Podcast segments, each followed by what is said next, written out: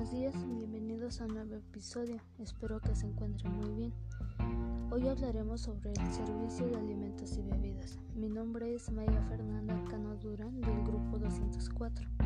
El servicio de alimentos y bebidas es un establecimiento hotelero que se le conoce como el departamento A y B, que abarca todo lo relacionado con el servicio gastronómico desde su producción hasta su venta. Uno de los factores de éxito gastronómico debe de ser todo comensal que ingresa a un establecimiento quiere realizar dos actividades, recrearse y comer, considerando la demanda motivacionalmente de, de recrear.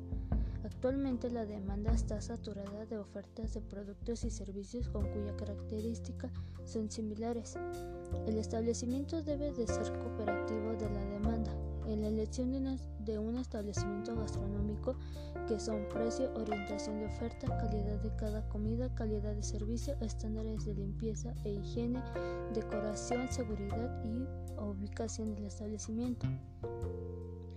En un establecimiento gastronómico, las tres B de bueno, bonito y barato son requerimientos de forma consciente e inconsciente. En cuanto a la elección de un establecimiento conceptualmente por la originalidad con calidad y precio. Una de las ventajas del servicio A y B es que como pasa el tiempo puedes adquirir mayor experiencia y conocimiento para que después puedas llegar a ser un gerente de cocina. El servicio de alimentos y bebidas está a cargo de un gerente de alimentos, personal de restaurante, personal de cocina, chef, subchef, cafeteros y peón de cocina. Para ser cooperativo no, basta con dar bien de comer, sino de la percepción de la demanda. Amplia una relación al establecimiento se debe conocer los ocho puntos básicos de valoración, como lo son decoración de mesa, menú, presentación de plato, mm, apariencia de los empleados, atención del personal, calidad y precio.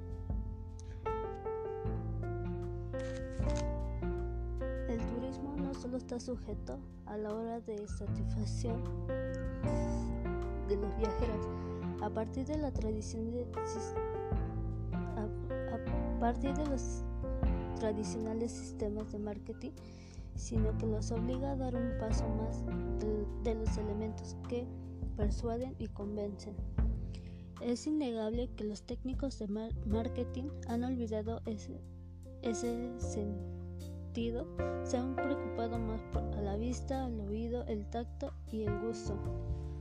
En los hoteles y restaurantes